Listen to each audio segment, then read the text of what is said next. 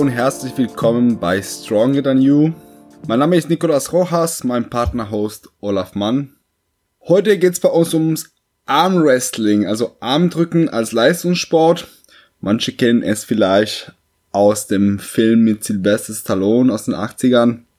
Da fährt ein Lastwagenfahrer durch die Gegend und macht bei der Weltmeisterschaft in Armdrücken in Las Vegas mit. Wer es nicht kennt, wird heute ein bisschen was davon hören und natürlich, wie es in der Wirklichkeit ist. Wir haben drei erfahrene Unwrestler mit dabei und die werden uns einen kleinen Einblick in diese Sportart geben. Viel Spaß! Hallo und herzlich willkommen bei Stronger Than You, ihr drei. Josia, Erik und Luther. Schön, dass ihr da seid und Zeit für uns habt, uns ein bisschen mehr über das Unwrestling zu erzählen. Jawohl, hallo. Ja, Erstmal die erste Frage an Jawohl. euch. Wie seid ihr dazu gekommen? Es ist doch eher ein bisschen, bisschen Randsportart, würde ich eher vermuten. Also es ist nicht unbedingt, es ist kein Fußball. ja. Ähm, wie seid ihr dazu gekommen? Was hat euch da inspiriert, in diese Richtung zu gehen?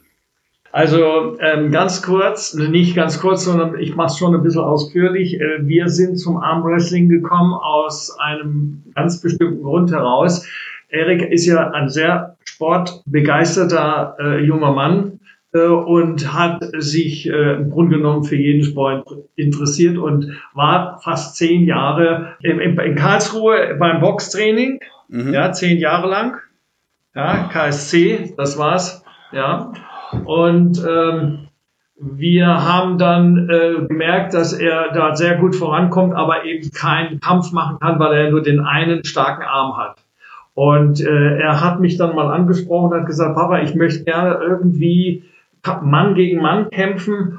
Und ähm, was äh, gibt's denn da noch? Da sage ich, ja, es gibt auch noch dieses Armdrücken, hatte ich damals gesagt. Das Armwrestling, das Wort kam ja dann später dazu, weil wir ja auch da noch neu waren. Und äh, dann haben wir mal geschaut im Internet, wo gibt's denn überhaupt einen Arm-Wrestling-Club? Ja, Und dann war, haben wir, sind wir auf Hanau gestoßen. Gell, Erik? bei mir hier um die Ecke. Hanau und ähm, dann sind wir dorthin gefahren und haben uns das angeschaut und äh, wir waren dann natürlich gleich begeistert und haben dann dort ähm, äh, das Training angefangen. Ja. Mhm. Bei dem Training ging es in erster Linie darum, dass man äh, die ganzen ähm, Stärken von einem herausholen sollte, die äh, ganzen Tricks und wie man äh, eben äh, die, die äh, Position so hält, dass man sich nicht wehtut. Das fängt an äh, von den Wa- Gelenken. wa- wa- warte mal ein bisschen, zu der. Technik können wir noch gleich später dazu kommen. Ja, Damit wir nicht so weit Ja. im Voraus schon alles wegnehmen. ja, ja, ja. Ich, Genau. Also, du kannst- wir haben dann genau. auf also jeden der Fall, Grund war, dass das ähm, nur einen starken Arm hat. Hat das einen bestimmten Grund oder ist es einfach so von der Veranlagung her? äh, ich habe eine, eine Halbseitenlähmung und durch das ich nur links drücke, habe ich einen extrem starken linken Arm. Mhm. Aber das hattest du schon vorher, bevor du da. Von, von der Geburt habe ich das. Ja. Mhm. Und ähm, durch das ähm, äh, Kampfsport, das Boxen, das hat mich dann äh, irgendwann hat es mich nicht weitergebracht. Ja, und, und dann habe ich halt das gesucht mit dem Armwrestling und da bin ich halt sehr erfolgreich Mhm. damit. geworden. Ja, ja. Okay, das hat bei dir einfach mit einer, mit einer anatomischen, physiologischen Ja, Grund. und ähm, ähm, nee, das ist, ich habe eine Halbzeitlähmung durch die Geburt. Ja, genau, das meine ich halt damit. Also es hat schon eine von Geburt an halt eine, eine Einschränkung da und deswegen Ja. hast, hast du die maximale Kraft nur auf und, eine Seite. Ähm, Aber, ja, genau. Mhm. äh, dann ähm, ähm, haben wir festgestellt, dass wir immer wieder nach Hanau fahren mussten, um dort äh, zu trainieren. Das ist ja auch eine Riesenstrecke, dass wir uns dann überlegt haben, einen eigenen Club zu gründen. Mhm. Und das hat ja, das sind die Baden-Bisons. Richtig, Ja. Und ja. habt da einen eigenen, einen eigenen Verein halt dann. Und äh, die, die Baden Bisons, äh, die, ähm, also die Gründung war 2007 und der Name Baden Bisons besteht seit 2016. Mhm. Ja, das ist dann, wurde, In wurde eben bald Zwischenzeit haben wir umbenannt. 42 Mitglieder. Mhm. Josia, wie war es bei dir? Wie bist du jetzt in die Richtung gegangen? Ähm, also ich habe angefangen mit Ringen zunächst mal. Das war so mein erster äh, Sport, den ich leidenschaftlich betrieben habe, sechs Jahre lang. Ähm, und habe auch immer gerne Krafttraining gemacht. aber irgendwie hat es mich beim Ring nicht so gehalten. Der Wettkampf hat mir nicht so zugesagt. Und dann bin ich vor, glaube drei Jahren das erste Mal über YouTube tatsächlich auf so Armwrestling-Videos gestoßen, habe gesehen, so, aha, das kann man als Sport machen. Und ich habe auch früher immer gern Armdrücken gemacht, einfach so klassisches Kräftemessen. Mhm. Ähm, und habe eben dann über YouTube gesehen, dass, dass es das als Sport gibt und ähm, habe dann auch so geschaut, ob es hier bei uns was gibt. Also ich komme, wohne in Freiburg, im Breisgau, äh, und bin dann auf eine Armwrestling-Gruppe gestoßen und habe gedacht, ja, klingt gut, da gucke ich mal vorbei. Und ähm, mhm. genau, bin dann auch in mein erstes Training. Da war tatsächlich auch der Erik da im allerersten Training. Wir haben da so ein bisschen Connections, also die Freiburger und die Baden-Bisons. Und ähm, da wurde ich an den Sport rangeführt und seither hat es mich nicht mehr losgelassen und jetzt äh, bin ich leidenschaftlicher Armwrestler. Okay, sehr cool. Also beide aus dem Kampfsport. Ja. So ein bisschen ja. ähnliche, ähnliche Wurzel. Genau. Äh, wie lange seid ihr jetzt ihr beide dabei dann? Ich bin schon 19 Jahre dabei. 19 Jahre, also schon eine ganze Weile. Bei dir, Josia, du bist, glaube ich, noch nicht so ganz so lange dabei. Genau, ich bin jetzt zwei Jahre ungefähr. Dann erst, erst an, den, an den Anfängen. Genau. In die Richtung. Ähm, habt ihr ähm, eine Turniererfahrung? Was habt ihr schon alles schon gemacht? Ich habe äh, mein erstes großes Turnier war 2010, bin ich bei der Weltmeisterschaft in Las Vegas gleich Dritter geworden. Wow. Heftig. Und, und dann darauf, äh, paar Jahre später, zwei Jahre später, bin ich Europameister geworden. Deutscher Meister. Deutscher Meister internationaler Meister und, und die letzten drei Jahre war ich äh, von 2016 bis 19 immer auf dem Treppchen bei der Europameisterschaft. Cool. Und Weltmeisterschaft. Und, und Weltmeisterschaft. Aber zur Historie wollte ich noch kurz was sagen. Mhm. Äh, die ähm, ganze Geschichte fing ja mit mehr oder weniger mit Over the Top in Las Vegas an. Damals dieser Film mit Sylvester Stallone. Den habe ich mir gestern angeguckt, genau, weil ich dachte, das ist äh, vielleicht ist es ist es nah an der Realität, vielleicht auch nicht. Ähm, da kannst du mir auf oh. jeden Fall noch erzählen, wie viel davon auch das, so die Atmosphäre widerspiegelt. Ja, also grundsätzlich war es so, dass ähm, ja auch Leute zusammengetrommelt werden mussten aus der ganzen Welt. So war also auch in München eine deutsche Meisterschaft 1985. Qualifiziert wurde dann äh, das Ganze 1986 und äh, von dort an äh, wurde dann der Film gedreht, äh, 1987, mhm. Over the Top. Ja. Da waren also einige Deutsche mit dabei und auch äh, dieser Michael, der sich den Arm gebrochen hat. Ja. Und äh, dieser Michael, den haben wir dann in Nagold ein Jahr später getroffen und im zweiten Jahr hat er gesagt zu mir, komm, wir drücken mal miteinander. Und ich habe ihn jedes Mal weggehauen. Und der war damals auch schon äh, Obermeister. Also ich habe das äh, schon in mir gehabt, diese, diese ungeheure äh, Kraft, äh, jemand runterzudrücken. Ich habe auch damals auch sonst aus Spaß viel mit anderen Leuten bedrückt. Die, die haben, also keiner konnte mich schlagen. Und diese Kraft und diese, diese innere Einstellung hatte Erik einfach mitbekommen. Cool, sehr schön. Wie ist bei dir, Josia? Hast du schon Turniere mitgemacht? Ja, also ich habe schon Mittlerweile waren es, glaube ich, vier oder fünf Turniere. Äh, es gibt da beim Armwrestling zum Glück immer die, die Anfängerkategorie oder die äh, äh, Newcomer. Und da war ich bisher immer drin. Ähm, eigentlich fast immer Erster oder Zweiter. Also da gibt's dann auch, ähm, waren 20 Teilnehmer, Teilnehmer teilweise. Ähm, habe ein Turnier in der Schweiz, zwei in Deutschland. Also habe auch, ich sag mal, für einen Newcomer verhältnismäßig äh, Erfolge zu verbuchen, aber nächstes Jahr werde ich dann ähm, in der Profikategorie antreten, dann sehen wir quasi, wie es wirklich aussieht. Mhm, also da kommst, kommst du in eine, in eine höhere Stufe dann. Ja, also genau, ich sag mal, wenn man zwei Jahre dabei ist und wirklich gut trainiert und auch bei den Newcomern ähm, immer die Top 3 belegt, dann kann man eigentlich auch irgendwann in die, in die ähm, Kategorie für Erfahrenere. Das ist immer so, die Leute dürfen sich quasi einschreiben, wo sie wollen. Es gibt dann auch leider immer wieder Fälle, die schon irgendwie fünf, sechs, sieben Jahre Armwrestling machen und dann immer noch in die Newcomer-Kategorie gehen und mhm. treffen dann auf wirkliche Newcomer. Und dann hat man halt wirklich Wenig Chancen. Nee, das ist auch demotivierend dann für die wirklichen Newcomer und äh, deswegen ist es so, ist halt das Problem, dass es beim Armwrestling noch nicht so geregelt ist. dass man Ja. da ein bisschen selbst auswählen kann. Aber, dass man aber, aber an einem gewissen Punkt einfach dazu gezwungen wird, eher dann höher zu starten, wenn man schon gute Platzierungen bei den Neulingen gemacht hat, dass es dann automatisch Ja, dann weitergeht ja, sozusagen. man sollte es eigentlich, genau, sollte man auf jeden Fall dann in die höhere Klasse Ja, ich gehen. ich, ich kenne das auch vom Tanzen von meinem äh, Partner. Da gibt's auch die Möglichkeit beim Hobby, im Hobbytanzen kann man sich auf in drei verschiedene Leistungsstufen einschreiben. Äh, und ja, da kannst du es auch, du kannst immer in der Hobbyklasse anfangen und Ja, da gibt's dann genau. noch, noch zwei, zwei obere Klassen. Und prinzipiell könntest du auch jedes Mal in der, in, der niedrigsten Stufe äh, anfangen und jedes Mal da erstmal halt alle anderen äh, schlecht aussehen lassen, sozusagen. Ja, genau. Weil du schon ewig lange dabei bist. Ja. Kann ich, kann ich nachvollziehen.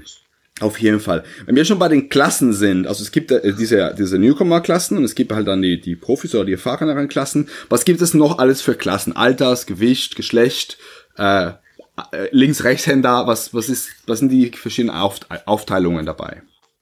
Also grundsätzlich ist erstmal linker Arm und rechter Arm quasi wie eine getrennte Kategorie. Also man kann sowohl links in den verschiedenen Gewichtsklassen und Altersklassen antreten, als auch rechts. Es gibt auch Titel für linken Arm, für rechten Arm. Das wird komplett getrennt gehandelt. Ähm, dann gibt's die Gewichtsklassen, die unterscheiden sich je nach Turnier. Also ich glaube, bei uns in Deutschland ähm, ist es in den Profiklassen bis 70 Kilo, bis 80, bis 90, bis 100, bis 110 und drüber, glaube ich, oder? ja.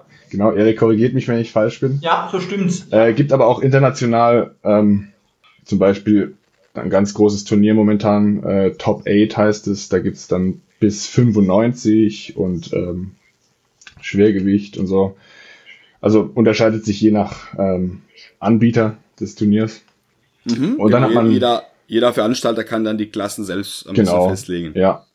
Und dann hat man natürlich auch die Altersklassen, also ähm, eben Newcomer, ähm, Profis generell. Dann hat man auch Junioren auf den meisten Turnieren. Man hat äh, Masters, also schon, ich weiß nicht, Ü50 Erik oder ich weiß nicht, was ist Master. Ja, Ü, äh, äh, Grandmaster sind die Ü50 und dann gibt's die Zen Grandmaster sind die Okay, ja, 60-Jährigen genau. Also noch. da hat man auch noch Altersabstufungen. Mhm. Aber bis, bis 50 ist es erstmal dann open. Ja, Ja. ich glaube, Senioren ist, Senior ist das dann, also die Erwachsenen. Ab einfach. 50. Ja, Mhm. ja, genau. Okay. Äh, genau, und Geschlechtsklasse nehme ich an, gibt's ja auch. Genau, ja, klar, natürlich. Genau, Ja. Damen, Damen, Herren. Genau. Oh, und links, rechts gibt's Leute, die, die sowohl links als auch rechts starten? Ja, klar, also ich Ja, würde sagen, die meisten, also ich schließe mich damit ein. Ich bin mit beiden Armen gleich ehrgeizig. Also ich trainiere auch, versuche das äh, auf jeden Fall gleich zu trainieren. Finde auch, das macht Sinn. Ähm, also ich glaube, es gibt wenig Leute, die sich jetzt einfach ähm, ohne jetzt einen Grund, ich sage jetzt mal, äh, gibt natürlich Menschen, die haben in einem Arm genetischen Vorteil, also der einfach, gibt es auch welche, zum Beispiel Deutlich stärker ist. ja, also Matthias Schlitte zum Beispiel, der hat dann auch so ein, der ist einfach, ich weiß nicht genau, was ist, äh, was da der äh, Hintergrund ist, der hat einen extrem großen Arm und dadurch auch viel Kraft und der spezialisiert sich quasi dann auf den. Aber ich sag mal, die normal, ähm, normalen Sportler machen eigentlich meistens links und rechts. Der, Stand, der Standardteilnehmer Ja. ohne einen spezielle, Genau. speziellen Grund, der macht beides. Genau. Cool.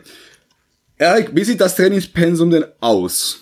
Was ist so, was, wie oft trainierst du in der Woche und was, was äh, gehört alles dazu für einen guten Armwrestler? Also ich trainiere dreimal, äh, viermal in der Woche, ja. jeweils eine Stunde und dazwischen immer einen Tag Pause. Mhm. Ich tue speziell Handgelenktraining machen, Fingertraining, Unterarm, ein bisschen Bizeps-Training, das mache ich zu Hause und, und im Verein mache ich äh, Partnerarbeit, Tischtraining. Mhm. In den Verein gehst du auch dann mit, mit dem Konkurrenten sozusagen, mit einem Probegegner. Ja, ja, genau. Mhm, genau. Gibt's da, gibt's da auch noch zusätzliches Training, also alles, was nicht zum Arm gehört? Ganzkörpertraining gehört auch dazu. Mhm. Rücken ist sehr wichtig, auch dem, der Hüftbereich ist auch wichtig und die Beine muss man auch sehr trainieren, dass man keine Krämpfe kriegt. Mhm, weil du da die Spannung auch auf den Beinen musst, einen stabilen Sitz wahrscheinlich oder Stand haben. Ja, genau, Nee, genau richtig. stehen, wir stehen. Weil, wir- Genau. weil wir ja Ist- ist- stehen. ist- Ja, aber egal, frei, stehen oder sitzen, halt stehen, genau. Und dann musst du halt stabil stehen, halt, dass Ja. dich nicht die komplette Körper wegreißt, wahrscheinlich. Genau, So, ja. weil ich halt von dem, von einem Film gesehen habe, wie wahrscheinlich der Rumpf aus, wenn man das dann den ganzen Körpergewicht in so eine Rotation reinbringt in den Arm. Liege ich da richtig? Genau. Ja. Ja, Ja, du ja, ja. richtig, ja. Genau, dass da halt einfach die ganze Baumuskulatur und alles da nochmal zusätzliche Energie reinlegt. Ich habe auch die Tage für einen Klienten, für, für Golfen einen Trainingsplan gemacht. Und da war es ja genauso, ähm, die, die Kraft kommt nicht von dem, der- nicht der Arm wird geschwungen, sondern der ganze Oberkörper wird in so eine Schwungbewegung reingenommen. Ja. Und das heißt halt, viel Energie wird einfach durch diese Körperrotation aufgebaut. Deswegen nehme ich an, dass Ja. da viel, viel Bauchtraining, viel Stabilität aus der Mitte reinkommt, um eher in die Hand und den Arm eher zu entlasten, weil da, da viel, Ja. potenziell viel weniger Kraft entstehen kann. Bis bei dir, Josia, wie oft trainierst du? Was gehört alles dazu? Also ich trainiere zwischen drei und viermal die Woche. Ähm, einmal die Woche Sparring mittlerweile. Wir haben jetzt äh, neu Zugang zu einem Verein bekommen und können da jetzt auch wirklich jede Woche uns treffen und Sparring machen. Ähm, Und zwei bis dreimal ist dann noch Krafttraining. Also ich gucke, dass ich ähm, Bank, Bankdrücken, Kreuzheben ähm, mich auch sehr gut steigere. Ähm, Rudern und sowas. Also ich sag mal so die, die Standard ähm, großen Kraftübungen, äh, finde ich, sollte man als Armwrestler auch wirklich stark drin sein, weil einfach die Gesamtkörperkraft irgendwie auch zusammenhängt und einfach nur isolierten Arm zu trainieren ist Quatsch. Ähm, man hat trotzdem sehr viele speziellere Kraftübungen, zum Beispiel jetzt für den Unterarm, ähm, für die Finger, wie Erik schon gesagt hat, Bizeps natürlich, Trizeps. Also es ist so ein Mix aus klassischem Krafttraining, klassischem Ganzkörperkrafttraining, spezielles Krafttraining für die Bereiche im Arm, die besonders beansprucht werden und gebraucht werden und dann eben das Sparring am Tisch. Mhm. Sehr gut, also ganz viel noch neben dem Arm. Ich glaube, als, als Laie denken wir immer halt, das, das ist nur der eine Arm, der jetzt großartig dazu gehört. Aber eigentlich gehört da viel mehr dazu. Ich, Genau. ich habe mir den Film, also zumindest, so, sofern man es im Film oder auf den YouTube-Videos vielleicht mal ein bisschen erkennen kann, dass es tatsächlich viel, viel mehr dazu gehört, in die Bewegung reinzugehen. Und da jemand tatsächlich zu besiegen, äh, das schaffst du, glaube ich, einfach, wenn du versuchst, den Arm nur zu drehen, wird das nicht so ganz funktionieren. Ähm, wie sieht's aus mit Ernährung auch bei euch? Also gibt's da auch eine spezielle Ernährung dazu? Ähm, zum Beispiel, wenn ich auf ein Turnier gehe, zum Beispiel Weltmeister und Europameisterschaften, speziell tue ich sechs Wochen davor meine Ernährung komplett umstellen. Mhm. Dann esse ich zum Beispiel nur Fisch abends und Salat und keine Soße, keine Kartoffeln. Das, oder hier ist mal ein, Rinderstege mit Salat, da tue ich halt mich so ernähren. Ist das mit dem Ziel abzunehmen dann für eine Gewichtsklasse? Ja, weil ich, ähm, wenn ich normal wiege, wiege ich 105 Kilo Mhm. und ich will auf die Klasse minus 100 äh, bei Welt- und Europameisterschaften, dann nehme ich diese dabei ab. Willst du ja diese, diese, diese 5, 6 Kilo sozusagen halt abnehmen, damit du unter den 100 Kilo kommst. Ja, genau. Ja. Mhm. Genau. Und außerhalb der, der Wettkampfvorbereitung, gibt's da noch, achtest du auf immer speziell oder ist es dann einfach nicht, Ich- ich- nicht so wichtig? Ich, ich, ich, ich lasse es da, damit dabei, meine, meine Ernährung, aber ich esse dann halt nur ein bisschen mehr ähm, spezifisch, dass ich mal in, der Trainingsphase dann nicht esse. esse ich, dann gönne ich mir dann mal was. Genau, also es ist, es ist die Basisernährung bleibt gleich und dann kommen aber das OO drauf noch ein paar Sachen dazu. Genau, ja. Okay, wie ist bei dir, Josia? Ernährungstechnisch? Also ich ernähre mich schon sehr bewusst. Äh, ich sehe es wirklich als, als Kraftsport und Kampfsport und wie beim Bodybuilding oder bei anderen Kraftsportarten auch achte ich auf Kalorien, auf Eiweiß vor allem, weil ich natürlich äh, meine Muskeln äh, in, auch in der Trainingsphase aufbauen will. Ähm, Vitamine und sowas. Also ich gucke jetzt, ich zähle jetzt keine Kalorien, aber gucke auf die Makros, zumindest auf, auf Eiweiß, ziemlich genaue Mhm. Kalorien. Ähm, was beim Armwrestling noch speziell ist, würde ich sagen, man muss besonders auf die Regeneration ähm, Wert legen, weil wenn man so mal so ein Tischtraining gemacht hat, gerade als Anfänger, ist jetzt beim Erik wahrscheinlich nicht mehr so, aber bei mir ist es noch so, man spürt die Belastung, je nachdem, wie sehr man sich verausgabt, zwei, drei Tage danach noch.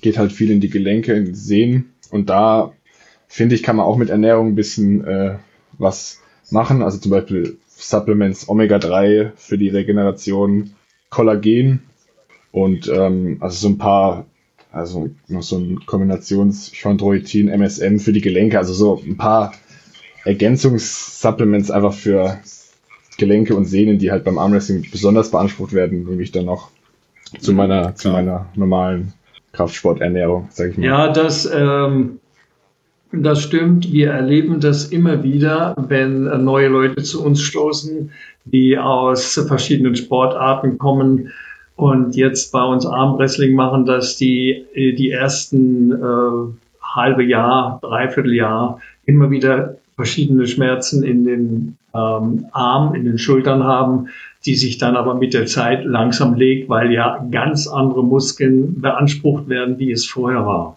Mhm, klar, das ist ein typisches Anfängerproblem, neue, neue Belastung und da muss man mit, mit dem mit der Veränderung klarkommen, auch aufpassen, dass man sich nicht überbelastet, wahrscheinlich am Anfang. Genau. Sich Ja. nicht überbeansprucht.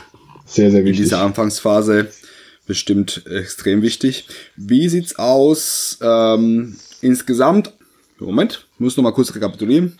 Also, einmal, was sich anders als für den Laien vielleicht vorstellt, nicht nur der Arm ist ein Spiel, sondern man muss im Prinzip den ganzen Körper mit einsetzen und den ganzen Körper mittrainieren.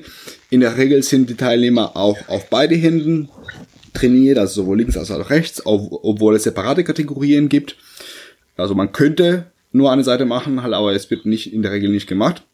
Es wird viel Rumpf, viel Beine mit trainiert, viel Rückenstabilität und halt den ganzen Körpereinsatz mit gefordert und für die Ernährung, sowohl für die Gewichtsklasse natürlich auch ein Thema wie bei den meisten Kampfsportarten, aber auch halt für die Regeneration und alles, was jetzt in sonstigen Kraftsportarten oder auch im Bodybuilding relevant ist. Also da kommen wir schon einige Parallele zu dem, was ich mache. Also ich komme ja aus dem Bodybuilding und dem Kraftsport. Mit Unwrestling hatte ich bisher äh, nur äh, spielerisch Kontakt.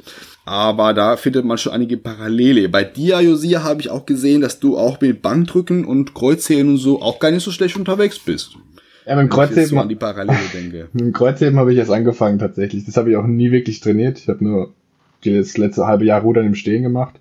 Also da, das sind jetzt Aber das waren 170 Kilo, glaube ich. wenn ich- 175. Ja, ich weiß nicht mal, ob das jetzt, viel- ich wiege ja 100 Kilo, ob das jetzt, ob das jetzt viel ist oder. Und es war nicht, Ja, für, für einen Anfänger ist nicht schlecht, Okay. ich mal. Also für jemand, der sagt, die Übung mache ich jetzt, die gehört normalerweise nicht zu meinem Repertoire, ähm, ist keine schlechte Leistung. Also so als Quer-Ansteiger, sag ich mal, ordentlich. Okay, danke. Und auf und wie viel hattest du auf der Bank? Äh, 130. Das habe ich aber auch schon früher trainiert, habe jetzt aber ein Jahr lang, glaube ich, nicht mehr gemacht, weil ich äh, bei mir zu Hause mein Equipment abbauen musste.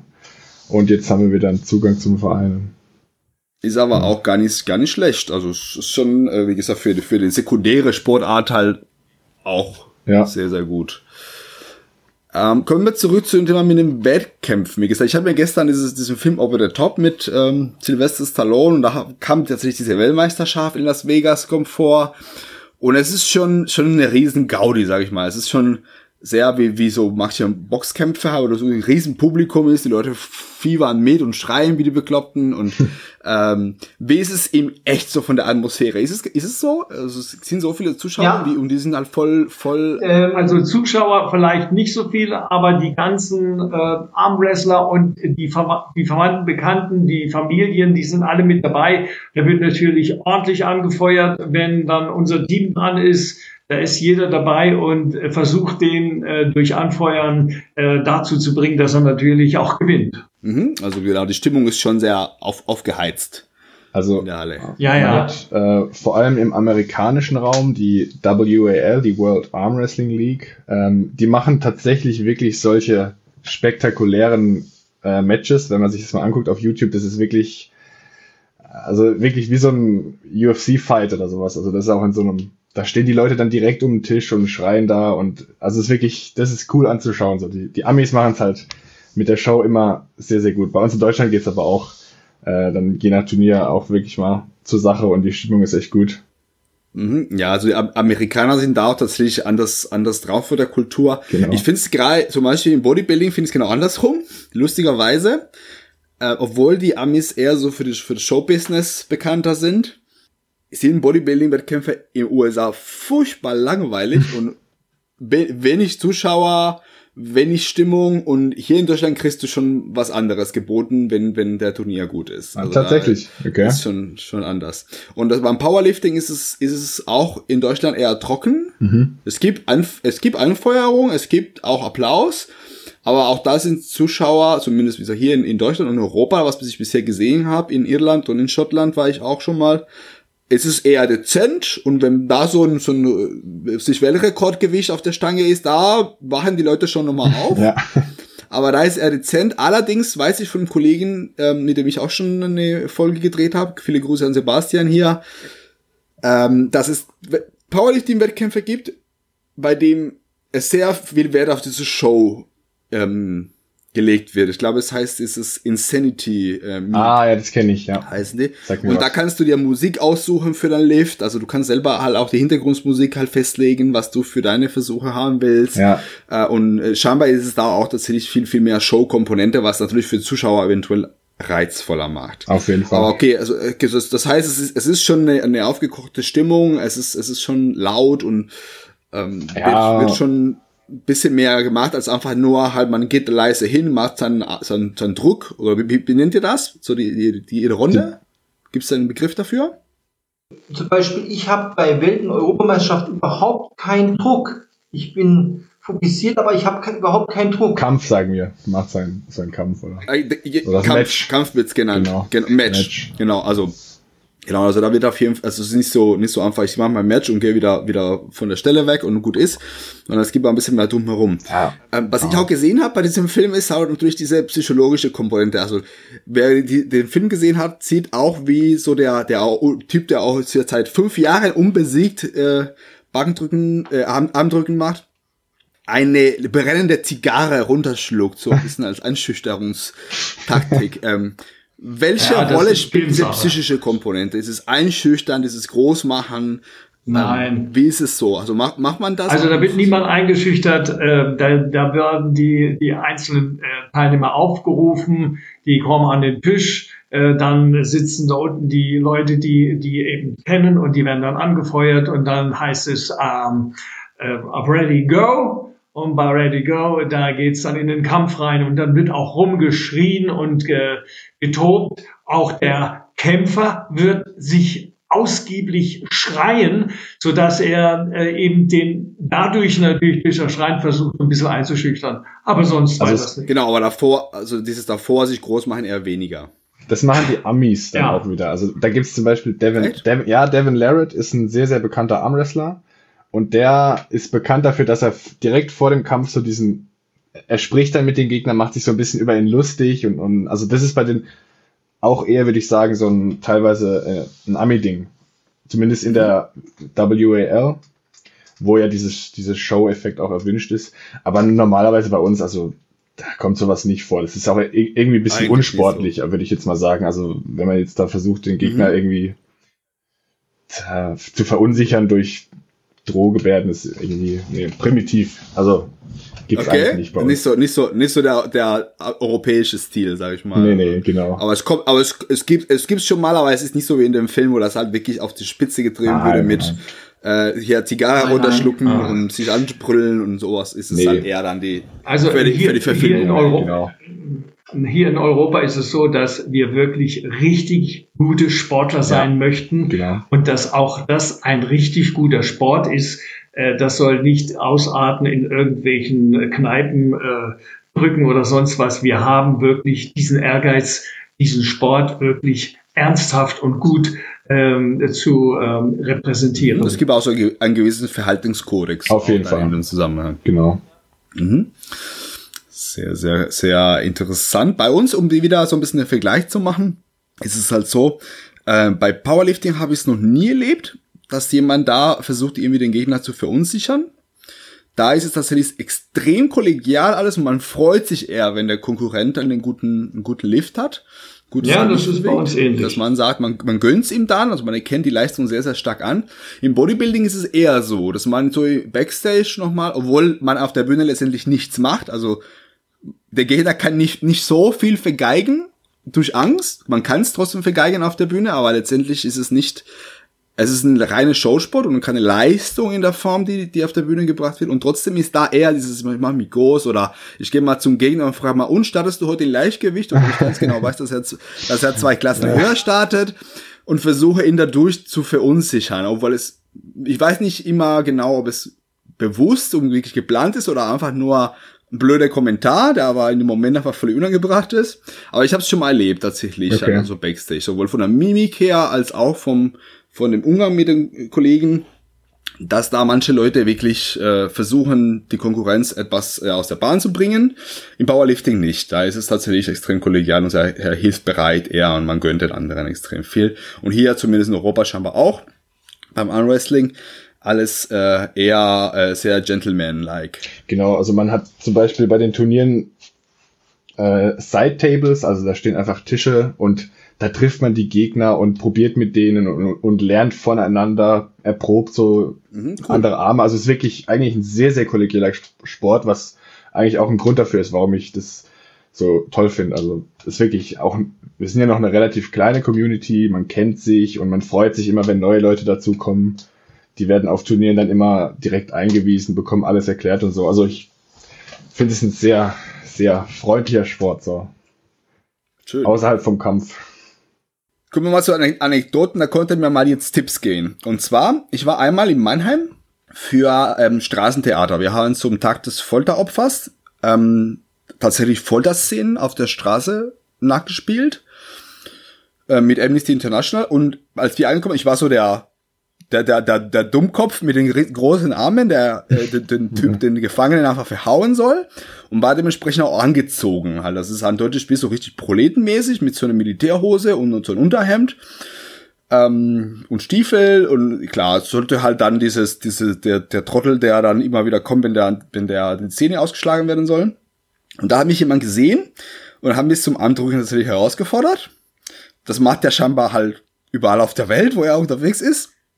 Und hat mich richtig platt gemacht. Also da hatte ich echt wenig Chancen. Wie, wie muss, wie, also ich, ne- also ich nehme mir an, dass ich rein kräftemäßig halt überlegen bin, rein von der Statur und von dem, was ich halt weiß, okay, ich kann richtig sehr hohe Gewichte bewegen, aber offensichtlich habe ich keine gute Technik. Ähm, was muss, was gehört alles dazu? Was, was sind so die, die drei, vier Haupttipps, unmöglich, zumindest einen unerfahrenen Gegner leicht zu besiegen? Also, es ist ein Sport, der viel Kraft beinhaltet, aber natürlich viel Technik und Schnelligkeit. Und zum Kraftaspekt, du hast zum Beispiel Kraft in den Übungen, die du machst, ja? keine Ahnung, Bankdrücken, Curls, Kreuzheben. Aber zum Beispiel die Unterarmmuskulatur ist extrem komplex. Es gibt ganz, ganz viele einzelne Muskeln und die sind bei dir einfach nicht trainiert, weil du das, den Sport nicht betreibst. Also du hast quasi auch einen Kraftnachteil gegen einen Profi, weil er diese spezielle Muskulatur, die fürs Armwrestling ähm, wichtig ist, die ist bei dem schon ausgeprägt. Also du siehst stärker aus, aber du bist eigentlich nicht stärker, zumindest nicht in diesen Bewegungen, jetzt zum Beispiel Handgelenk, Kippen, ganz, ganz wichtig, Finger, Pronationsbewegung, Supinationsbewegung vom Arm. Das sind so Sachen, die sind normalerweise ja nicht ausgebildet. Also der Kraftaspekt ist mal der eine. Dann Technik. Ähm, ich sag mal, man kann einen Anfänger ganz leicht besiegen, indem man sein Handgelenk nimmt. Das heißt, man kippt sein Handgelenk nach hinten.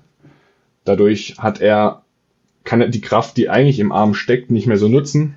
Und da kann er auch doppelt so stark sein, aber wenn das Handgelenk halt äh, gekippt Nicht ist, in der richtigen Position Genau, ist, da- ja, dann hast du keine Chance mehr. Und ja, Genau. und was man aus, auch noch machen kann, ich sag mal, was so ein Trick ist, vielleicht wenn man den Ellenbogen weiter nach vorne nimmt oder man ist mit dem Arm, mit dem eigenen Arm, der Profi ist dann meist nah am Körper und der Anfänger ist dann, hat eine größere Distanz zum eigenen Arm, hat da auch weniger Hebelwirkung, weniger Kraft. Also es gibt da technisch auf jeden Fall ein paar Sachen, wie man jetzt einen Anfänger leicht besiegen kann. Aber ich würde sagen, so der Hauptunterschied ist diese spezifische Stärke, die einfach ein Armwrestler hat, auf die Sehnen, die ein Anfänger nicht hat. Und ja, das Mhm.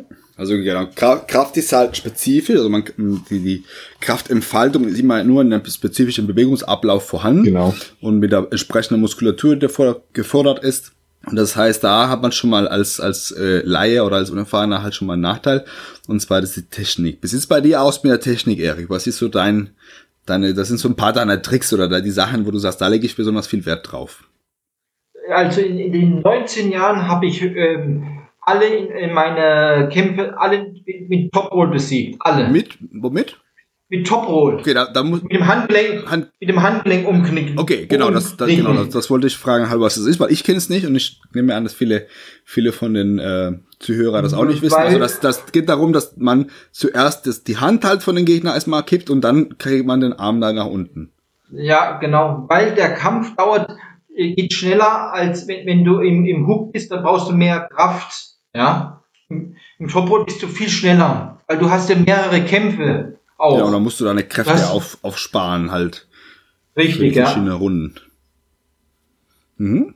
Also genau, so ein guter Trick ist es mal das Handgelenk um, umknicken und da halt dann die Hebelwirkung halt st stärker auszunutzen, Ja. den Gegner da die Möglichkeit nehmen, die Kraft halt in die Hand zu übertragen und weiter zu pushen. Ja, genau. In, dem, in dem Film ist es so, dass, äh, dass Sylvester Stallone irgendwann mitten, mitten in dem, in dem Druck nochmal die Finger irgendwie anders positioniert. Gibt's das und was ist so der, der Sinn Äh, davon? Bei mir ist es, bei mir ist es so, wenn ich ähm, auf der Gewinnerposition bin und ich merke, ich kriege nicht runter, gehe ich automatisch ein bisschen höher mit den Fingern, habe ich einen, einen anderen Winkel, da kann ich ihn besser dann runterdrücken. Mhm. Genau, aber wie gesagt, also, dieses mittendrin nochmal die, die, die Fingerposition zu bewegen, macht man das oder macht man das eher nicht? Aber, aber nicht so extrem, wie er das auf dem, im Film gezeigt hat, aber es macht es in Millimal, vielleicht Mhm. in, in Zentimeter, Millimeter, aber du musst die, die Kraft dabei be- beibehalten. Also das ist eher so eine Verschiebung, als dass man richtig die, die Finger wegnimmt und die nochmal neu ansetzt. genau. Weil in dem Film ist es wirklich Genau. so, da macht wirklich die Finger auf und Ja. verlegt sie irgendwie Ja, anders. Ja, das ist nur, äh, nur Show für Genau, Film. dachte, dachte ich mir, aber ich, ich kann mir nicht vorstellen, dass man dabei die, die, die, die, die, die Kraft halten kann, wenn man so richtig die, die Hand fast schon aufmacht und die neu Ja. schließt.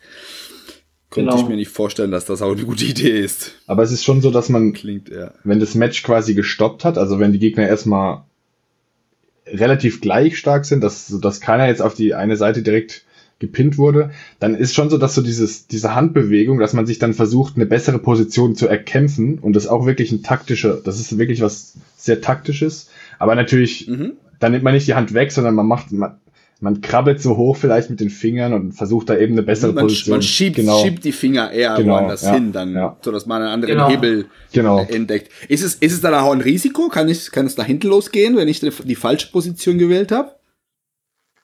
Also es, ich würde sagen, es kommt drauf an, wenn ich jetzt meinen Gegner nicht kenne.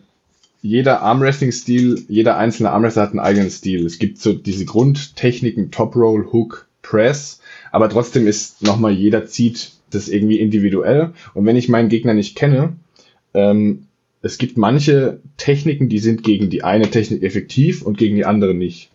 Kann es halt sein, dass ich am Anfang irgendwie f- mit der einen Technik ziehe, die gegen den Gegner völlig ineffektiv wäre und dadurch verliere ich, aber eigentlich hätte ich gewusst, was er macht, hätte ich quasi anders starten können und hätte dann gewinnen können. Also da gibt's schon Positionsnachteile. Das ist, ist, ist, es ist ja aber viel, viel taktischer, als ich mir das tatsächlich Auf jeden Fall, auf jeden Fall. Also da gibt's Leute, die Ähm, vergleichen es mit Schach.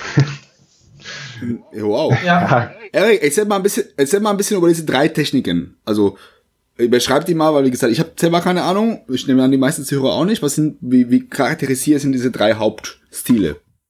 ähm, ich mache eigentlich nur Top Roll, Mhm. weil ich durch die, weil ich durch meine Behinderung eigentlich am, am Top Roll am besten kann. Weil zum Beispiel durch meine Behinderung kann ich keinen Hook richtig machen, Mhm. weil ich die rechte Seite nicht einsetzen kann. Und wie sieht, Deswegen- wie, wie sieht dieser Hook aus? Also erzähl mal einfach, wie die aussehen, unabhängig davon, ob, ob sie bei dir Äh, man tut das, das Handgelenk tut man einknicken und dann äh, zieht man den Körper, äh, die Hand zu, zum Körper und dann lässt man sich fallen. Mhm, da legt man sein Körpergewicht da rein. Und das Äh, ist ja. aber der, Hook. der Hook. Das ist Einknicken und Ja. dann lässt man sich in den Körper reinfallen. Jein, Ja. also das, Ja, ja, man geht rein, man knickt das Handgelenk ein, man versucht ganz eng zum Arm zu sein und dann zieht man, ähm, zieht man mit dem Körper, also es geht sehr viel auf den Bizeps, Okay. der Hook. Und dieses rein, Es ist eher so ein, das Gewicht eher nach hinten verlegen, dann, Ja. dass man den Arm von den Gegner rüber genau, macht viel aus dem Bizeps. Und dieses Reinlegen des Körpers ist die Presse. Also, dass man Mhm. mit dem Trizeps reinhämmert und mit dem ganzen Oberkörper sich da reinwirft, das ist eher die Presse. Also, das ist die Technik, die Mhm. wird Okay, das habe ich dann, ich habe es dann falsch verstanden. Ja, also ne, genau. Ähm, und dieser Top Roll ist, man geht über die Außen, man geht nach außen quasi und versucht zuerst das Handgelenk zu knicken und dann über so ein wie so eine Art Bogen nach außen den Gegner zu pinnen. Okay. Also es ist, man müsste Und- zeigen so ein bisschen. Es ist, Man muss Ja, es genau, man- vorführen. Man muss es wahrscheinlich vorführen, aber so, dass man sich ungefähr vorstellen kann, okay, was sind so die Unterschiede? Und es, es ist so, dass jetzt jeder, jeder Technik gegen eine andere besser ist, oder Ja. wie wäre, wie wäre es so, was würdest du gegen was einsetzen?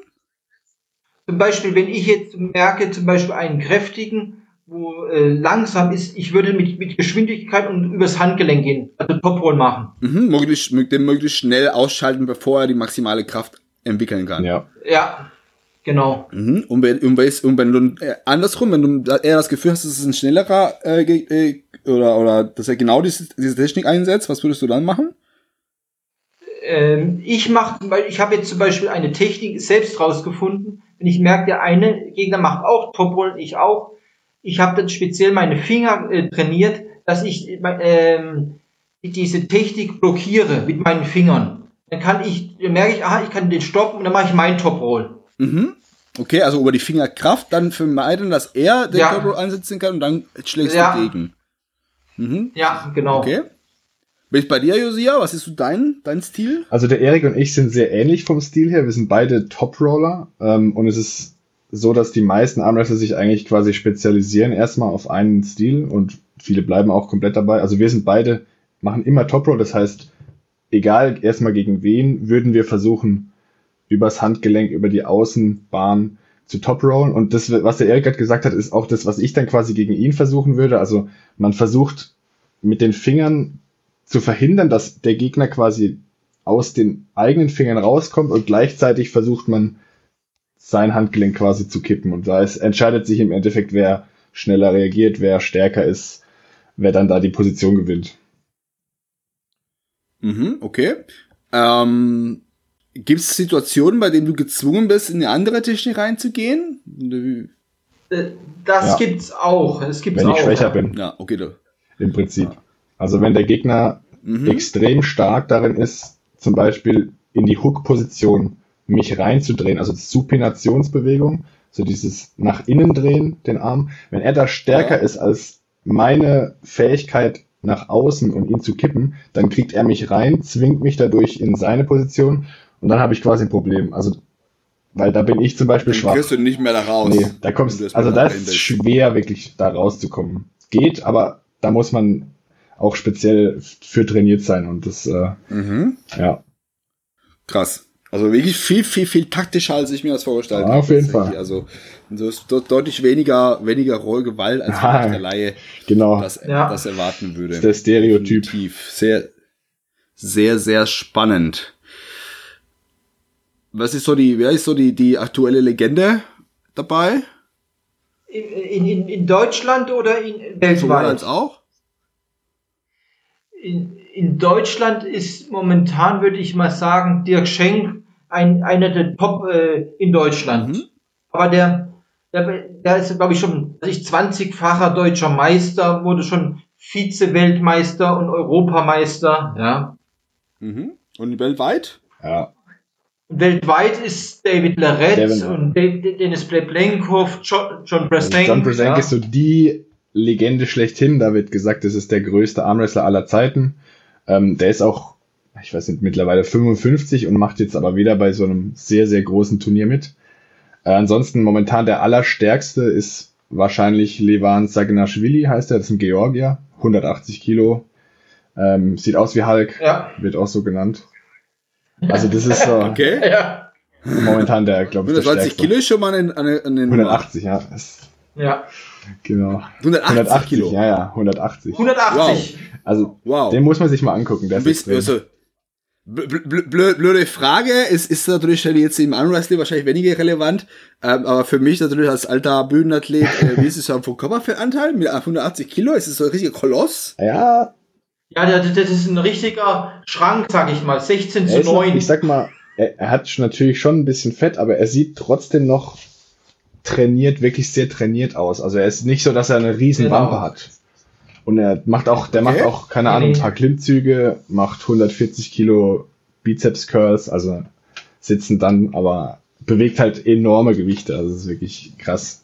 Lohnt sich mal Okay, anzuschauen. sehr starker, großer ja, Kerl. ja, auf jeden Fall. Mhm. Ähm, von dem, von dem, von den Tischen und so, der, dafür habe ich gerade eure, eure Internetseite von dem Ballenbusiness aufgemacht. Die sehen schon sehr ähnlich wie diese Tische im Film. Mit diesen Griffen an den Seiten, wo man sich Ja. mit der Freihand festhält. Und halt diese, diese Schaumdinger an den Seiten Ja. halt. Genau. Und für die Ellenbogen. Genau. Mhm, Und das, mhm, genau, also wo man die Ellenbogen platziert, einmal halt dann so ein, so ein, so ein Kissen halt, wo die Ellenbogen reinkommen sozusagen, oder ist es fester, als ich mir vorstelle? Nee, das kannst du wechseln für links und rechts, diese Kissen. Die, diese Ja, von der Konsistenz her ist es eher so ein Kissen. Ja. Bisschen stabiler, Ja. würde ich sagen. Also man sinkt stabiler. jetzt nicht stark ein. Mhm, aber es ist schon so weich, dass man der Ellenbogen einfach gepolstert Genau, ja, drauf genau. legen kann. Schonend für den ja. Genau, und, und an diese Teile an den Seiten ist es halt so, dass man mit dem Arm nicht komplett auf die Tisch, auf Tischhöhe knallt, sondern halt hat da davor so, ein, Genau, also das ist so eine Auflage, die man mit, dem, mit der Hand von dem Gegner halt berühren soll. Ja, also das ist so die Ziellinie quasi. Man muss entweder berührt man die Hand des Gegners damit, dann ist Sieg, oder man kommt mit dem Handgelenk auf die gleiche Höhe. Also man kann auch, äh, man muss nicht unbedingt berühren, einfach die, diese Höhe ist so der, Die Höhe muss, die muss erreicht erreicht mit der sein. Handgelenk genau. des, des dann Gegners. Ist, genau, dann ist Sieg. Mhm. Gibt es auch ein Zeitlimit? Nein, Nein, gibt es kein Gibt's kein Zeitlimit. Es geht so lange, bis einer, bis einer Genau. runtergeht. Zum, zum Beispiel, mein, mein läng, längster Kampf überhaupt war 3 Minuten 30. Wow. ja, sowas gibt's. Wow. In einem Stück. Mit, mit einem Stück. Das wollte ich gerade auch fragen. Wie lange kann das so, kann sowas gehen? Na, 3 Minuten 30 drücken finde ich schon Ja. lang. Ich war, Lang. ich war, das war kurz bevor Bewusstlosigkeit war ich, von von der, von der Erschöpfung. Das glaube ich dir. Das glaube ich dir. Vor allem, ich habe, ich bin nicht jetzt gerade im Bereich Powerlifting vergleiche. Das sind halt, das sind halt Versuche, die vielleicht, wenn überhaupt, oder vielleicht 10, 15 Sekunden vielleicht dauern können. Aber da, ist- da steht ja keiner halt dann eine Minute lang und hebt das Ding hoch. Und wir reden hier von einem ähnlichen äh, Kraftaufwand. Da geht's halt wirklich halt aufs Maximum rein. Ja. Und das sollst du halt dann drei Minuten lang einfach aushalten und weiter bei der Power gehen, weil sonst gewinnt halt der Gegner, sobald du Genau. nachgibst. Ja, weil, weil die, zum Beispiel, wo ich gekämpft habe gegen den Personen, wo ich, wo drei Minuten ging, die waren ungefähr gleich stark, aber ich hatte mehr Ausdauer. Ja, genau, da, dann entscheiden die Ausdauer wahrscheinlich halt sehr viel in dem Moment, Ja. wenn der Kampf länger geht. Wie, Ja. ähm, wie ist es halt so von der Strategie, wenn dann so ein Kampf ein bisschen länger geht, macht man das tatsächlich so, dass man so mal zwischendurch mal kurz nachgibt und den Muskel mal so kurz atmen zu lassen, oder ist es wirklich so durchgehend Druck? Du, du, darfst beim, beim, am, beim Wettkampf nicht nachlassen, dann merkt der eine, der Gegner, oh, der hat dann wenig Kraft, dann Genau. wird er dich besiegen. Mhm. Du musst die, die dauerhafte Kraft Du musst beibehalten. diese Obersäuerung einfach wegatmen sozusagen und einfach weiterdrücken. ja, richtig, ja. Krass. Ja. Krass. Also stell es mir echt schwer vor, drei Minuten lang zu halten. Wie war es bei dir, Josia? Dein längster Kampf? Oh, mein längster Kampf, der ging, ich hatte ja nicht so viele, der ging, glaube ich, nicht 20 Sekunden oder so. Ähm, muss dazu sagen, Erik und ich sind beide eigentlich keine Ausdauerkämpfer. Also wir sind ja beide welche, die ihren Kampf gerne schnell rum haben und deswegen mit viel Power am Anfang reinhauen. Ähm, also Ja. jetzt jemand, der in den Hook geht und der geht dann auch taktisch auf Ausdauer und versucht, den Gegner erstmal zu stoppen und danach ausbluten zu lassen. Ich glaube, der längste Kampf, ich weiß nicht, also sieben Minuten, über sieben Minuten auf jeden Fall. Kann sein, dass jemand einer mal sogar zwölf Minuten ging. Ach du Scheiße. Also es gibt's auch. ja. das ist, das Ja. ist Ja, ja. fies. Das ist fies. Das stelle ich mir echt arg, arg schlimm vor. Ich bin ja kein großer Ausdauerathlet. Also Ich auch wenn nicht. ich mir überlege, wenn ich mir überlege, ich habe die meine Gewichte beim Heben, die sind ab ein gewissen, ab ein gewisses Gewicht ist es immer nur eine Wiederholung. Die geht zwar ein bisschen leichter mit, was weiß ich, Kreuzheben mit 120, die geht halt natürlich leichter wie 130 oder 135, äh, 235. Ja, Aber, aber ab diese Grenze von ungefähr 210 geht immer nur eine Wiederholung sauber. Die war vielleicht äh, mit 210 bisschen bequemer und mit 225 dann bisschen schwerer. Aber es geht trotzdem immer nur eine, weil die Ermüdung halt direkt danach mich dann raus, rausballert. Also ich kann dann in, in Höhe-Gewichtbereich bleibe ich immer bei, bei beim eine Wiederholung halt über eine sehr große Spanne. Und deswegen denke ich, da so ein, so ein, so ein Armwrestling über zehn Minuten lang wäre definitiv nicht meine Spezialität. nee, meine aber auch nicht. Also das ist danach. Da wäre das äh, auch dieses, es muss schnell vorbei sein. Und wie, wie ihr sagt, halt, wenn danach mehrere Runden gibt, dann ist halt nochmal die, diese Ermüdung vor dem Vorkampf niemand normalerweise noch Genau, das auf jeden Fall. Ja. ja. Was macht man, was macht man so dazwischen, um zu regenerieren zwischen den einzelnen Runden? Äh, das Problem ist, man hat, weiß man nicht, wie lange man Zeit hat. Man tut halt versuchen, so schnell wie möglich den Arm zu lockern mhm. und zu entspannen. Genau, gibt es spezielle Strategien. Den Film wird er tatsächlich so massiert und genau, ja. äh, kriegt dann noch ja, ja, sowas gibt's so einen Umschlag auch. drüber. Gibt es das alles? Ja, ja, gibt's auch. Und man hat so einen Strumpf an, dass der, der Muskel warm bleibt, dass er nicht äh, kühl wird. Mhm. Ja. Genau, also dass, die, dass der Durchblutung weiterhin verstärkt stattfindet. Ja. Wie ist es so mit, mit, mit, mit Massage? Gibt es tatsächlich einen, einen extra Masseur für Ort oder ist einfach jemand vom Team, der. Äh, also es gibt bei Welt- und Europameisterschaften gibt's, ähm, ein kleines Team mit zwei, drei Leuten, wo dann ab und zu mal massieren, mhm. welche Leute wirklich extreme Krämpfe haben. Das gibt's Das dann. gibt's bei großen Turnieren, gibt's spezielle ja. Therapeuten oder Masseure, die dann sich drum kümmern. Ja, genau. Mhm. Okay, das ist schon mal mehr als jetzt bei allen Turnieren, die ich selber bisher gemacht habe. Finde ich, finde ich nice. ist sehr, sehr äh, vorbildhaft, dass, dass äh, ähm, jemand da ist, der sich da natürlich darum kümmert, dass es auch möglich vielleicht weniger Verletzungen gibt. Ähm, genau. Kommt es häufig vor? Gibt es Verletzungen aus so Turnieren? Äh, bei, zum Beispiel mein, meine äh, Verletzung überhaupt war Muskelfaserriss bei einem Turnier. Das war meine schlimmste Verletzung. Was für ein Muskel? Äh, Unterarm. Vom Unterarm. Ja, und ich habe damals noch gewonnen, den, den, das Halbfinale, das war im Halbfinale passiert und hatte fünf Stunden Zeit, mich den Arm zu erholen, weil ich noch den Kampf hatte im Finale und habe dann auch noch gewonnen. Oh, krass, aber mit Muskelfaser. Mit Muskelfaserriss nochmal zu gewinnen ist natürlich auch nochmal heftig, weil der, der, ja. der regeneriert sich natürlich nicht nach fünf Stunden, der bleibt. Der, der ja. Rest, der Rest, der restliche Arm muss dann einspringen und das ausgleichen, ja. kompensieren. Sehr, ja. sehr stark. Ähm, Josia, hast du Erfahrung mit Verletzungen? Ähm, tatsächlich nicht selbst ähm, passiert, aber gesehen. Also ich, es kommt sehr, sehr selten vor und eigentlich auch nur bei Anfängern gegen Anfänger. Also, dass mal so ein Arm bricht, das ist so die Angst, die, die viele haben, wenn sie vom Armwrestling hören. Es passiert aber extrem selten und auch nur, wenn eben wirklich Anfänger gegeneinander kämpfen, weil die noch nicht wissen, wie man den Körper nutzt und ähm, dann oft so dieses klassische zur Seite den Körper wegdrehen vom Arm mit aller Gewalt gewinnen und dann kommt eben die Belastung auf den Oberarmknochen und dann kann er brechen. Aber ansonsten, also ich habe selber mich noch nicht wirklich verletzt. Also man hat klar nach einer harten Trainingseinheit oder nach einem Turnier hat man dann ein paar Tage lang Schmerzen, aber das geht wieder weg. Also das ist einfach die normale Überlastung. Aber die Ermüdung von dieser starken genau. Belastung von den von, von harten Trainingseinheiten, auch von Turnier. Ja. Und das erholt sich dann nach ein paar Tagen genau. wieder. Mhm. Ja, genau, das, das, das so mit dem Armbrechen und so, das ist halt eher so, was man so als extreme Übertreibung wahrscheinlich wieder kennt und der was wahrscheinlich auch seltener vorkommt. Ich kenne es auch von den von den Fitness-Fail-Videos, genau, ja, ja. die, typisch die Frau die Frau auf der Beinpresse, genau bei dem das Knie einfach ja. nach hinten wegbricht. Ja, das kenne ich auch. Und die Leute Angst, die Leute tierische genau. Angst davor haben, obwohl es das super super super super unwahrscheinlich Eben. ist. Selbst wenn man alles falsch Eben. macht, was man auf einer Beinpresse falsch machen kann, äh, man muss eine sehr starke Kombination aus sehr viel Beweglichkeit und sehr wenig Kraft damit tatsächlich sagen, so ein Kniegelenk nach, nach hinten äh, weg, weggebrochen wird. Also das Fußballer das gefährlicher. Fußball vor. oder Handball gefährlicher. De definitiv, definitiv. Ich sag Kontaktsport, ja. da kann natürlich auch schneller was passieren oder auch alles, was mit unkontrollierter Richtungswechsel zu tun hat, ist natürlich, wenn man den Ball hinterherlaufen muss, muss man ja. das können.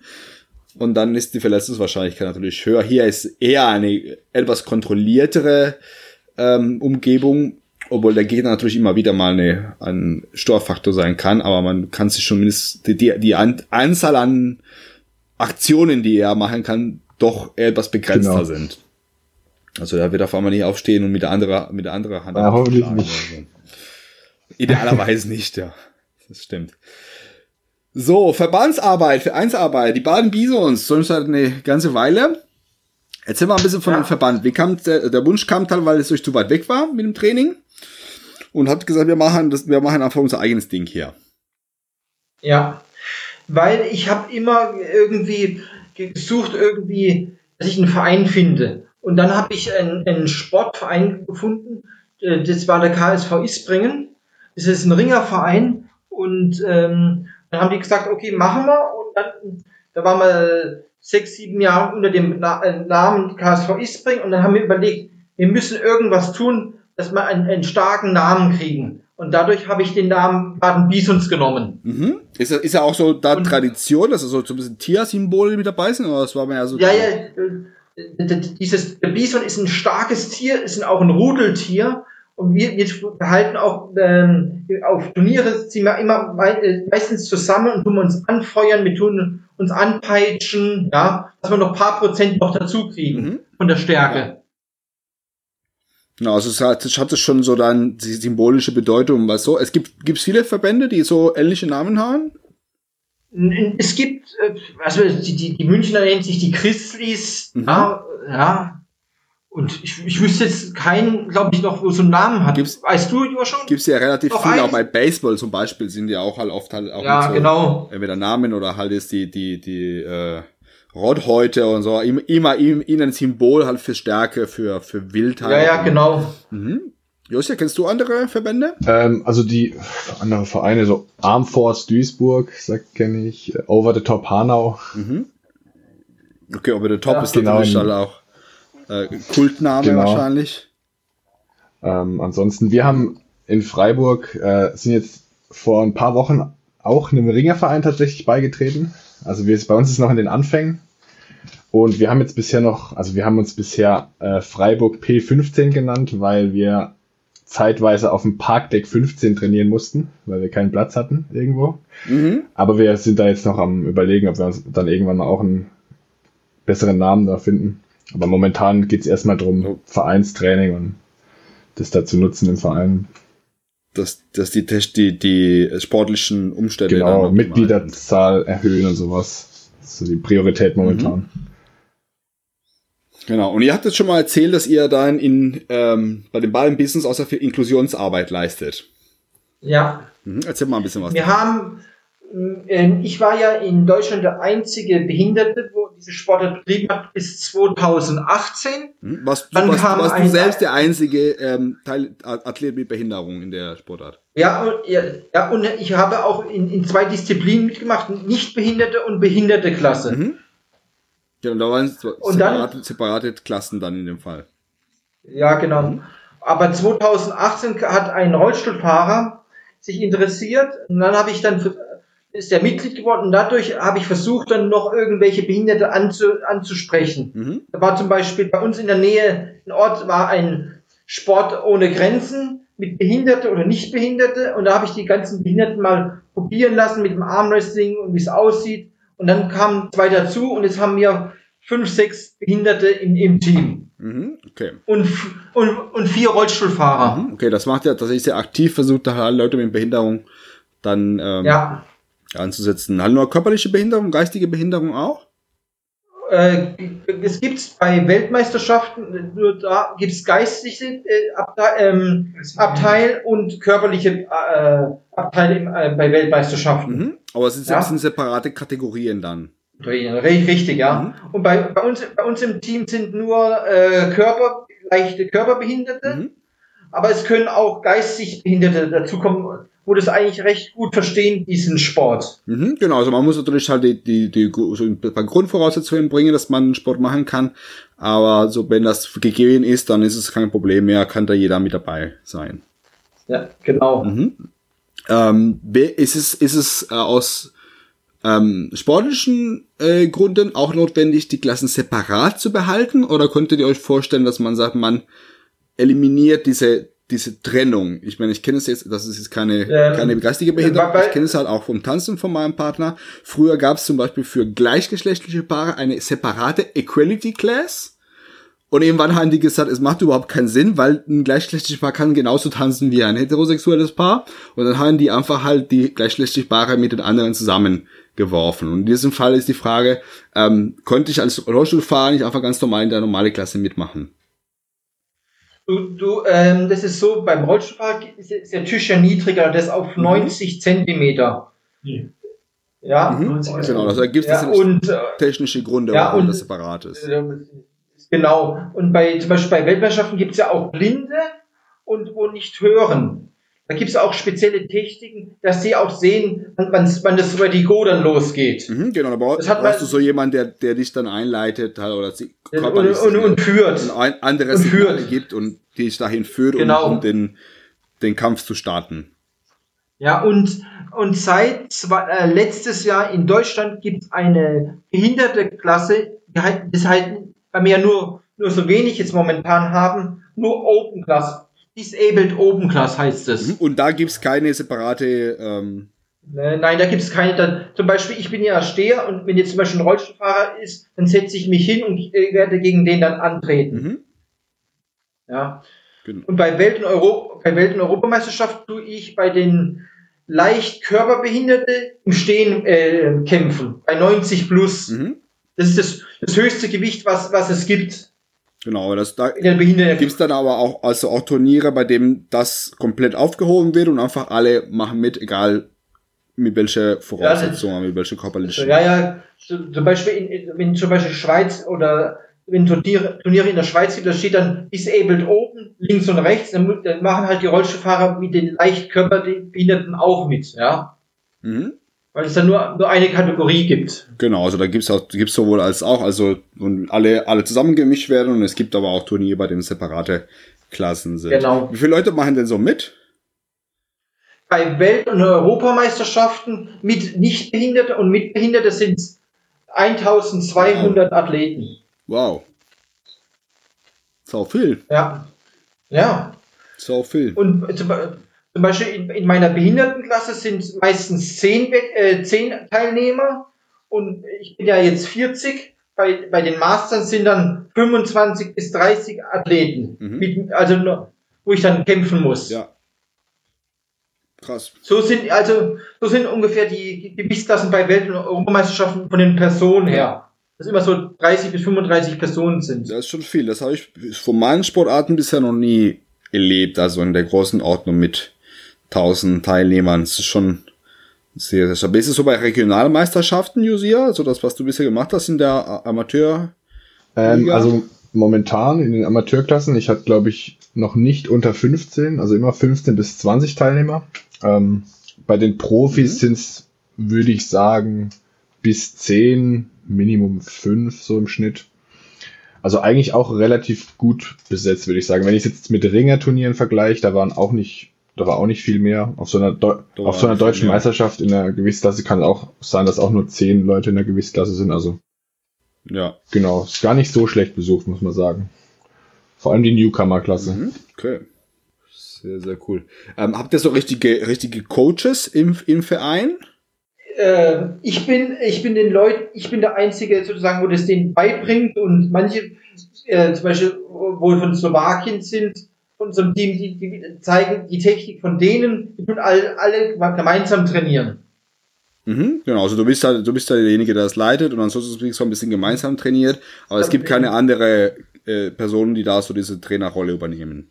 Kommt auf den Verein an, würde ich sagen. Also bei uns ist auch so eine bisschen zusammengewürfelte wir, Gruppe. Wir machen so noch nicht so strukturiert, wobei ich habe jetzt vor, das zu ändern. Jetzt mit dem Vereinsbeitritt und so. Ich möchte es ein bisschen strategischer gestalten.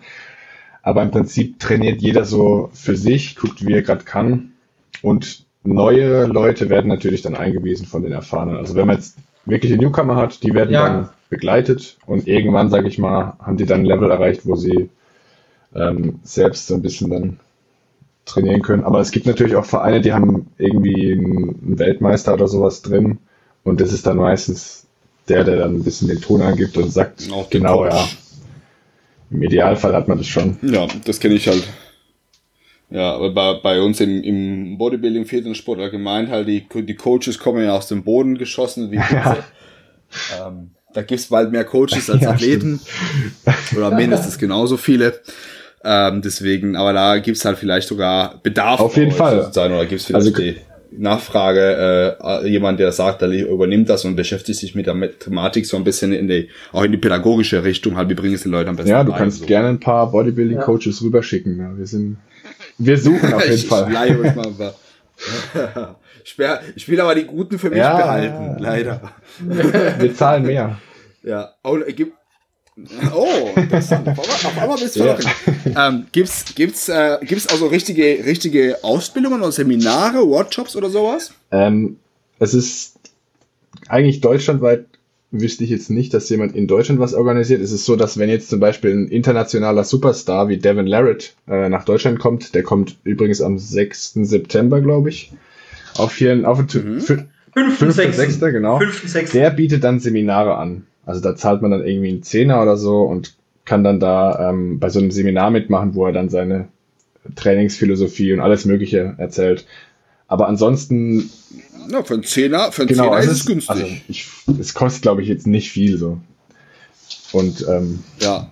Also es ist auf jeden Fall Schnäppchen. Also ich finde, so für so, so ein Workshop alles unter, unter 50 Euro, wenn man einen, einen guten Athleten hat, ist auf jeden Fall sehr, sehr günstig. Äh, macht ihr selber so vom Verein aus irgendwie so, so Schnupper-Workshops oder so? Ähm, wir wollen jetzt ab sofort versuchen, auch für Newcomer, die wo, null Erfahrung haben, dass sie mal rein, reinschnuppern, wollen wir jetzt demnächst auch machen. Ja. Und dass sie alles mal kennenlernen, auch, auch ältere Menschen, weißt du, wo dann sehen, ah, ich habe ein bisschen Grafen, wollen dann das sehen. Sage ich, kommt einfach hin und schaut erstmal zu und vielleicht probieren, ja. Mhm. Auf jeden Fall interessant. Also ich finde es, ich finde es, glaube ich, ganz spannend, mal so ein, so ein Workshop zu machen, so ein bisschen mal kennenlernen. Ich glaube, die Ja. Sportart wechseln würde ich jetzt nicht unbedingt, aber so ein bisschen was anderes mal mitzumachen, Genau. ein bisschen, ein bisschen schauen. Weil wie gesagt, allein von der Theorie war ich erstaunt, wie sehr ich halt allein bei diesem Film, bei dem halt wahrscheinlich vieles Show ist, ja, und, und dann gedacht habe, dachte ich, hm, eigentlich steckt wahrscheinlich doch viel mehr dahinter. Also es ist, es sah für mich schon zumindest so spannend aus, dass ich dachte, ja, irgendwie beschäftigt mich das gerade so ein bisschen so vom Bewegungsablauf. Ich glaube, es kam mir aber auch zugute, dass ich mich genau die Tage davor mit diesem Golfen beschäftigt hatte und dass ich so, ah, so Körperrotation und so, hm, finde ich irgendwie Parallele da, war schon, war schon spannend. Also so ein Workshop fand ich, würde mich, glaube ich, interessieren. Musst du Bescheid sagen, wenn ihr was macht. Ja. Und äh, was ich ab, was ich persönlich äh, ab und zu mal werde ich von Firmen eingeladen. Von Firmen, echt? Ja, wo zum Beispiel auf Messen, wo dann sagen, ich, ich, ich will ein Produkt äh, zeigen, aber das kannst du nicht zeigen, weil es unsichtbar ist. Und dann haben die mich, äh, mich eingeladen und äh, das den Leuten, dass ich die Leute ranziehe zu, zu diesem Stand mit dem Armwrestling. Ja. Und was ist dann, da- da- was ist so das Unwrestling so der, der Aufhänger? Das Ja, die, die, die, das war zum Beispiel eine Firma, die hat Gase hergestellt. Ja, Gase. das kannst du dir, ja, ja für, für Bier oder was halt da, da reingehört. Sowas wie Kohlen, Kohlensäure, Cola und solche Sachen. Ja, du kannst ja das so nicht präsentieren. Und dann haben die mich angerufen und dann haben die äh, gesagt, würd, würdest du das machen? Sag ich ja, gerne. Dann haben die ein, ein Stand nur von mich ausgerichtet. Cool. Und dann kam ich mit, mit dem Tisch und dann musste ich mit den Leuten, wo da rumlaufen, ranziehen, kommt, probiert mal. Und dann haben die gesagt, oh, die testen mal. Und dann kam dieser Kontakt zustande, dann konnten die, Verk- äh, die Verkäufer mit den Personen sprechen. Mhm, genau. Und du, aber die, die mussten erstmal Arm- Armwrestling mit dir machen, oder wie? Ja, ja. Und, und, und jeder, äh, wo da mit mir Armwrestling gemacht hat, hat eine Chance gehabt, einen Grill zu gewinnen. Ein Grill. ja. Ja, zum Es gab auch ja. einen Preis dafür. Ja, ja, ja, genau. Interessante Strategie, die Leute da mal zu Stand zu holen. Also sagen, hier, da gibt's was zu gewinnen. Musst du aber erstmal auf den, an den Stand gemahlen vorbei. Wenn du gewinnst, Ja, ja. kannst du hier den Preis einkassieren und äh, ansonsten kostet dir gleich nebenbei die, die Vorstellung von unserem Produkt an. Ja, genau. Okay. Und, und ich, das Problem ist, manche haben extrem wenn, äh, auf Messen extreme Schüchternheit, äh, die, wenn sie sehen, also ein kräftiger Kerl äh, am, am Tisch, ja. Muss dieses Feingefühl haben, diesen Menschen ranzuziehen. Genau, dass, Und, du, dass du sie äh, nicht überrumpelst und ihnen ja nicht so ein bisschen zu, zu Ja, ja, genau. unpassend erscheinst für die, für die Veranstaltung im Moment. Äh, Genau. Und das, das habe ich drei Tage gemacht und hat mir richtig Spaß gemacht und ja. Stark. Sehr stark. Ähm, kommt das noch häufig, kommt das häufig vor? Oder bist du bei sowas halt aktuell noch immer wieder mal gefragt? Ich werde alle zwei Jahre zum Beispiel eingeladen in Stuttgarter Vasen. Die Mhm. machen ein, ein, ein Herrenabend mit Sportarten und da ist zum Beispiel Bierkrug heben, äh, Kuhmelken und Armdrücken. Und dann müssen die gegen, äh, müssen die versuchen, die Person so lang wie möglich gegen mich auszuhalten. Okay, aber cool. Also da passt natürlich das richtig, richtig gut rein mit, mit dem, zusammen mit den anderen Disziplinen. Halt, es ist so, so ein bisschen, wie du vorhin sagtest, halt auch ein bisschen dieses äh, Bauernhof oder äh, Ja. auch ein bisschen so, so eine Kneipensport wie Darts. Das jetzt inzwischen auch Ja. ein Riesenevent ist, so eine Darts-Weltmeisterschaft. Aber das passt natürlich in diesem Kontext auch super gut rein. Ja. Weil das Problem, weil, weil ich, ich bin ja, ich, ich gehöre ja eigentlich auch zu den schon bekannteren in Deutschland in dem Armwrestling, ja. Und, und ich habe ja auch äh, schon große Erfolge. Und dann fragen die auch, ah, da sehen die Erik Hoppe, Europameister, dann rufen die mich halt gleich an. Mhm. Ja, also bist, bist du schon bekannt und wenn du sowieso so der Typ bist, der auf so eine Messe ja auch die Leute gerne anspricht und so, also auch dich gut verkaufst Ja. in dem Moment, passt natürlich auch super. Ich kann mir auch vorstellen, dass es nicht für jedem ist, der zwar vielleicht stark ist in der Sportart, aber jetzt musst du eher die Leute auch tief vielleicht an, ansprechen und die halt zum Ja, ja. Stand locken. Da war, da war zum Beispiel am, Stand ein, was ich, so ein, so ein Strongman und dann, oh, ich bin zu schwach und, und hat er gesagt, jetzt komm, probier doch erst mal, habe ich gesagt. Ja, Bevor du so, so, so den, den Mund aufreißt. Ja. einfach machen. ja, genau. Sehr cool. Ja, genau, das muss man natürlich können. Man muss auch ein bisschen der Verkäufer auch die dabei haben, damit das funktioniert. Und wie du sagst, das Feingefühl zu haben, wie spreche ich Leute in so einem Business-Kontext vielleicht an, damit es zwar Ja. hinhaut und äh, die Leute Genau. mitmachen wollen, ohne dass ich sie zu, zu viel überrumpel damit oder halt nicht so unpassend wirke und ich sage, äh, ich laufe hier in meinem Hemd und in meinem Anzug halt hier durch die Gegend versuche mal Kontakte zu, zu, zu pflegen und soll hier Armdrücke machen. Ich glaube, da, da ist der Ton ganz wichtig, wie man dann auftritt. Und, und zum Beispiel, was ich auch äh, persönlich mache, wenn ich jetzt zum Beispiel auf Messen gehe, ich nehme Visitenkarten mit und Autogrammkarten und sehe dann die Firmen, ab, wo nicht, äh, nicht gut läuft, wo wenig Kundschaft ist. Dann gehe ich zu dieser Person und sage, wie, ähm, äh, wissen Sie, wie, wie Sie am meisten Kundschaft kriegen? Und dann tue ich das erklären und dann äh, rufen die mich an. Aha, cool. also du machst aktiv Werbung für, für dich. Um, Ja, und auch für den Verein. ja Ja, klar, für den Verein machst du es halt natürlich, aber in dem Moment geht es darum, dass sie dich buchen, um, ja genau. um dann äh, den Stand, äh, ihren Stand interessanter zu machen oder attraktiver zu machen. Ja, genau. Cool. Weil ich sehe viele, viele Leute, die laufen am Stand vorbei, gucken um und gehen weiter. Ja, aber Ja. da passiert nichts. Aber am Stand ist es so langweilig. Ja. Ja, das muss man natürlich Messen, das sind ja viele Stände.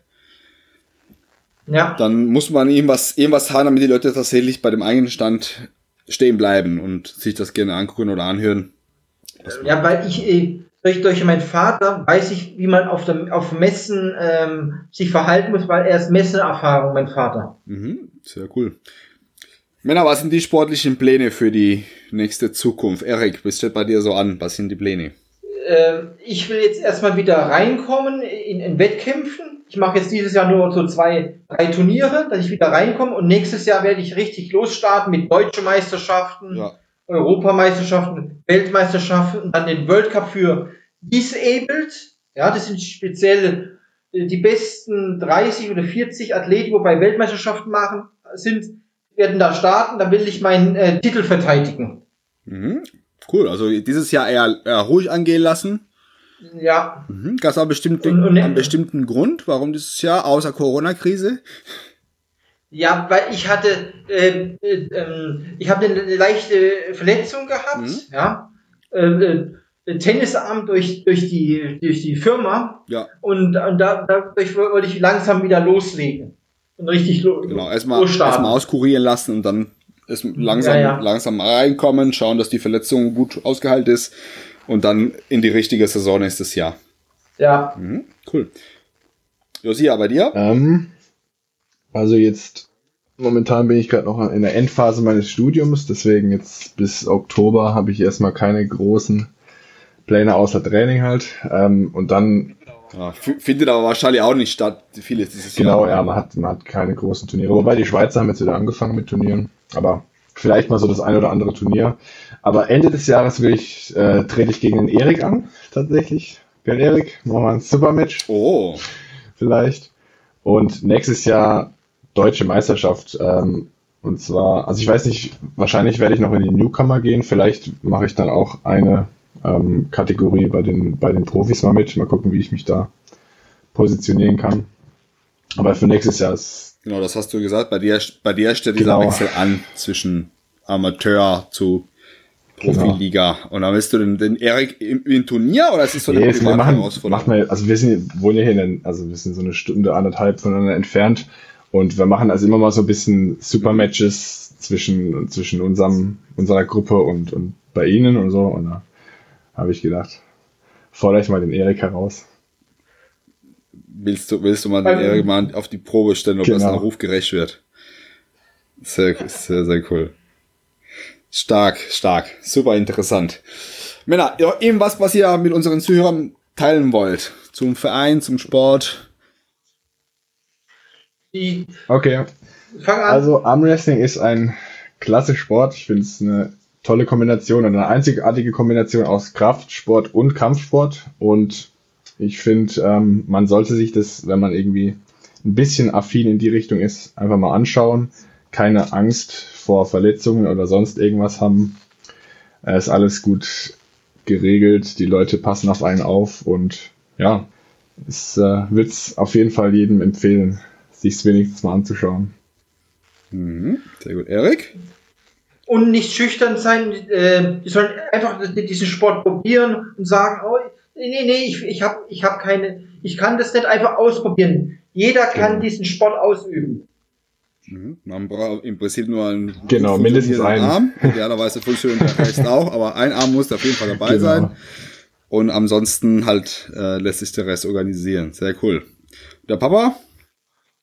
Ja, auf jeden Fall. Ähm, vor allen Dingen ist es so, äh, für uns ist es immer wichtig, in irgendeiner Form weiterhin äh, diesen Sport ähm, Armwrestling zu ähm, präsentieren, zu erläutern, bekannt zu machen, sodass ähm, auch andere Interesse zeigen. Vor allen Dingen geht es um eins, was wir ganz, was uns ganz, ganz arg am Herzen liegt, äh, dass wir noch mehr Leute mit Behinderung äh, bekommen, äh, weil die, die sitzen zu Hause, wissen eigentlich nicht, was es für tolle Sportarten gibt und gerade Leute im Rollstuhl oder die Beinabhabe oder gleichen, wie beim Erik jetzt mit dem Arm, die würden froh sein, wenn sie so einen tollen Sport ausüben können, weil sie kommen in der Welt rum.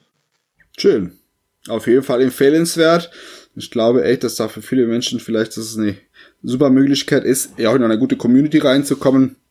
Ihr habt es tatsächlich eine sehr, sehr enge, enge soziale Beziehungen, die dabei entstehen. Das finde ich auch super, super wertvoll bei der ganzen Sache. Und damit möchte ich nichts weiter hinzuzufügen. Es waren sehr schöne Schlussworte von eurer Seite. Vielen, vielen, vielen Dank, dass ihr euch die Zeit genommen habt, uns hier einen Eindruck über den Sport äh, zu Sehr geben gerne. Und so vieles zu erzählen. Und wie gesagt, wenn ihr mal einen Workshop habt, komme ich gern vorbei. Muss ich mir halt unbedingt Ja. Gehen. Also ihr, äh, ihr seid gerne eingeladen, bei uns äh, nach Isbringen zu kommen, um mal äh, tatsächlich auch äh, die Praxis zu sehen Mhm. und auch vielleicht ein bisschen mitzumachen. Wir würden uns sehr, sehr freuen und wir freuen uns äh, sowieso, wenn immer Leute kommen, die sich für Armwrestling interessieren. Sehr schön. Wenn man euch kontaktieren will, steht ihr zur Verfügung. Und wie kann man euch kontaktieren? Kontaktieren einfach unter Baden Bison, Bisons. unter Baden Bisons. Genau, wenn wenn man Baden Bisons Wrestling, aber Arm Wrestling eingibt, findet man die Seite auf jeden Fall. Auf jeden Fall Winselin. Ja, das habe ich, ich habe ich dir auch gefunden. Und da gibt es auch ein Kontaktformular. Ja. Äh, bei dir, Josia, oder bei dir vom Äh, also Verband entweder her? mich direkt über Instagram jo-sch Armwrestling oder Armwrestling Freiburg googeln.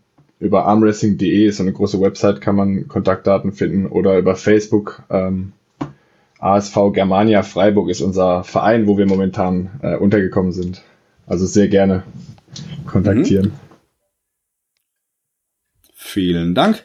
Und auch natürlich ähm, Kontakt zu uns, zum Feedback zur Folge oder Fragen an den drei oder auch Wünsche.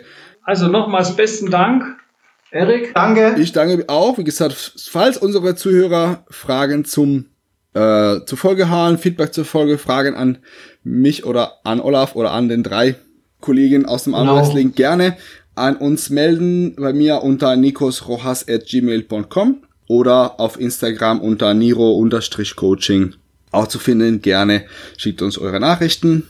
Dann bedanke ich mich bei euch drei und danke auch an unsere Zuschauer und bis zur nächsten Folge Stronger Ja. Than You. Vielen Dank. Danke. Ciao. Danke, schönes Wochenende. Ciao. Ja.